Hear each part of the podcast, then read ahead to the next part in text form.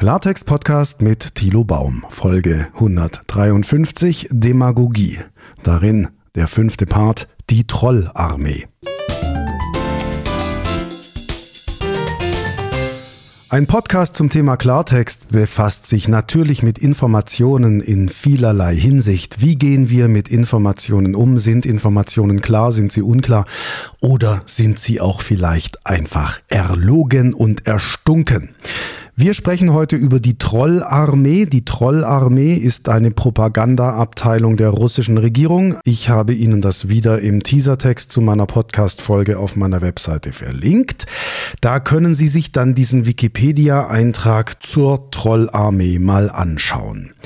Hintergrund ist, dass vielen nicht klar ist, dass sehr vieles russische Propaganda ist, was in Deutschland gerade diskutiert wird. Also ob das gegen Impfungen ist, ob das dafür ist, dass Corona nicht existiert, dass Corona halb so schlimm ist und ähnliche Dinge.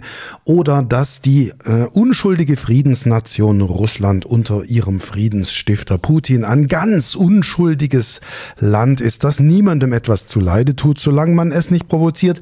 Diese Dinge sind russische Propaganda und es gibt in Deutschland und in anderen westlichen Ländern genug nützliche Idioten, die das nachplappern. Warum ich heute diese Folge nochmal bringe über Putins Trollarmee, hat einen Hintergrund und zwar eine ganz hervorragende Recherche von T-Online.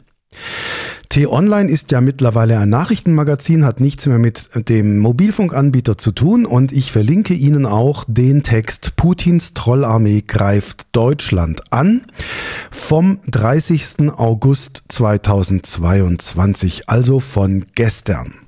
Es ist den Journalisten dort gelungen, tatsächlich ein Netzwerk aufzudecken von Putin-Trollen, von Menschen mit Fake-Seiten auf Facebook und Co, die dann tatsächlich irgendwelchen Quatsch im Sinne der putinschen Propaganda verbreitet haben. Ich zitiere mal Odetta Erhard und Odetta Hammerl aus Nordrhein-Westfalen und auch die beiden Namensschwestern Odetta Tiedemann aus München oder Stuttgart überkam es im späten Frühjahr. Mit neuen Fotos meldeten sie ihre Facebook-Accounts an. Und alle sind seltsamerweise bei Netflix beschäftigt. Und sie sind dann unterwegs als Putin-Trolle und verbreiten die Propaganda der russischen Regierung, dass es die einzige ersichtliche Funktion, also relativ neue Profile in Social Media und dann ganz klare Pro-Putin-Stimmung zu verbreiten. Und dann, und das ist der eigentliche Kern, hat T-Online diese Kampagne eben aufgedeckt. Und zwar eine Kampagne, wie sie Deutschland noch nicht gesehen hat, schreibt T-Online. Und das dürfte auch tatsächlich der Fall sein. Mehr als 30 neu registrierte Internetadressen gefunden, die vermeintlich zu anderen Medien gehören, also Spiegel, FATS, Welt, auch T-Online, Bild.de. Und ähm, diese Domains, diese Internetadressen sind natürlich völliger Quatsch. T-Online hat in dem Text einige verlinkt und ich habe mir einen Beitrag ausgedruckt, der auf so einer Fake-Nachrichtenseite erschienen ist. Diese Fake-Nachrichtenseite tut so, als sei sie die Bild-Zeitung, also bild.de. Tatsächlich lautet die Domain bild.vip. Und dann kommt ein Slash mit Artikel und Nummer und so weiter. Aber die Putin-Trolle, also im Auftrag der russischen Regierung, man muss sich das vorstellen, hat natürlich dann das Design der Bild-Zeitung oder von Bild Online kopiert und so getan in der gleichen Typografie, in der gleichen Aufmachung, im gleichen Layout, als sei das eine offizielle Nachricht von Bild. Wer nicht die Internetadresse genau anschaut, merkt möglicherweise nicht, dass er hinters Licht geführt wird. Es reicht ja dann, irgendwo die Adresse dieses Fake-Beitrages zu veröffentlichen und die Leute klicken drauf. Und dann sind sie eben auf einer Seite und wer schaut sich schon genau die Browserzeile an oder sucht nach anderen Indizien dafür, dass möglicherweise die Quelle nicht stimmt. Also die russische Propaganda funktioniert tatsächlich so, dass sie Fake-Seiten gestaltet mit ihrer Propaganda, die auf uns im Westen so wirken sollen, als seien sie tatsächlich von Bild Online oder vom Spiegel. Da haben wir dann solche Adressen wie spiegel-de.spiegel.fun oder news.faz.ltd oder ähnliche Sachen, die eben dann mit diesen wirklichen richtigen Domains spielen und die Umgebung, alles wirkt täuschend echt.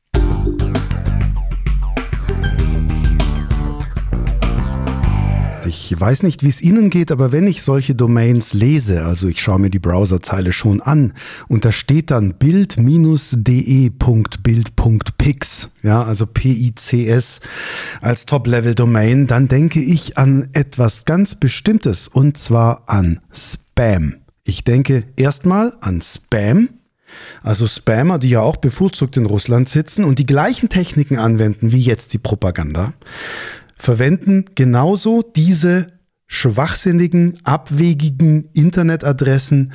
Und wir müssen, wenn wir Nachrichten bekommen, ganz egal ob per E-Mail oder ob wir sie im Internet, im Browser irgendwo sehen und lesen, wir müssen uns diese Internetadressen anschauen. Diese URLs müssen wir uns anschauen, diese Uniform Resource Locators, also die definieren, welche IP-Adresse steckt eigentlich hinter einer Seite damit wir überhaupt bewerten können, ob das Ganze seriös ist. Und mich erinnern diese Domains noch an eine zweite Sache, nämlich nicht nur an Spam, sondern auch an. Und jetzt kommt der Bogen, den ich ja versuche seit einigen Podcast-Folgen zu ziehen. Verschwörungstheoretiker. Wenn Sie von einem Verschwörungsgläubigen irgendeine Quelle einfordern, dann wird er Ihnen genauso einen Scheiß schicken. Dann kriegen Sie eine völlig dubiose Seite, Sie kriegen einen URL, irgendeine unklare, unseriöse Quelle, irgendein VK-Com oder sowas, ja? Na, darauf kann jeder, jeder Spammer, jeder Vollidiot kann darauf posten, was er will, das Ganze einigermaßen offiziös aussehen lassen und dann schickt er ihnen das. Und wenn Sie jetzt zur Zielgruppe von Sekten gehören, von Verschwörungsgläubigen und von Propagandisten, dann fallen Sie vielleicht darauf rein. Denn das ist ja auch meine These, es fehlt an Medienkompetenz. Also zum Beispiel zu entscheiden, ist eine Quelle seriös, ist eine Internetadresse seriös. Und wir sehen eben ein Zusammenspiel. Wir sehen, dass die russische Propaganda das Thema Spammer und das Thema Verschwörungsgläubige sich der gleichen Methoden und Werkzeuge bedient und mutmaßlich dahinter stecken auch die gleichen Leute. So, und jetzt habe ich hier eine Fake-Nachricht, die sagt, wegen der Einsparungen bei der Straßenbeleuchtung wird ein Teenager getötet in Berlin.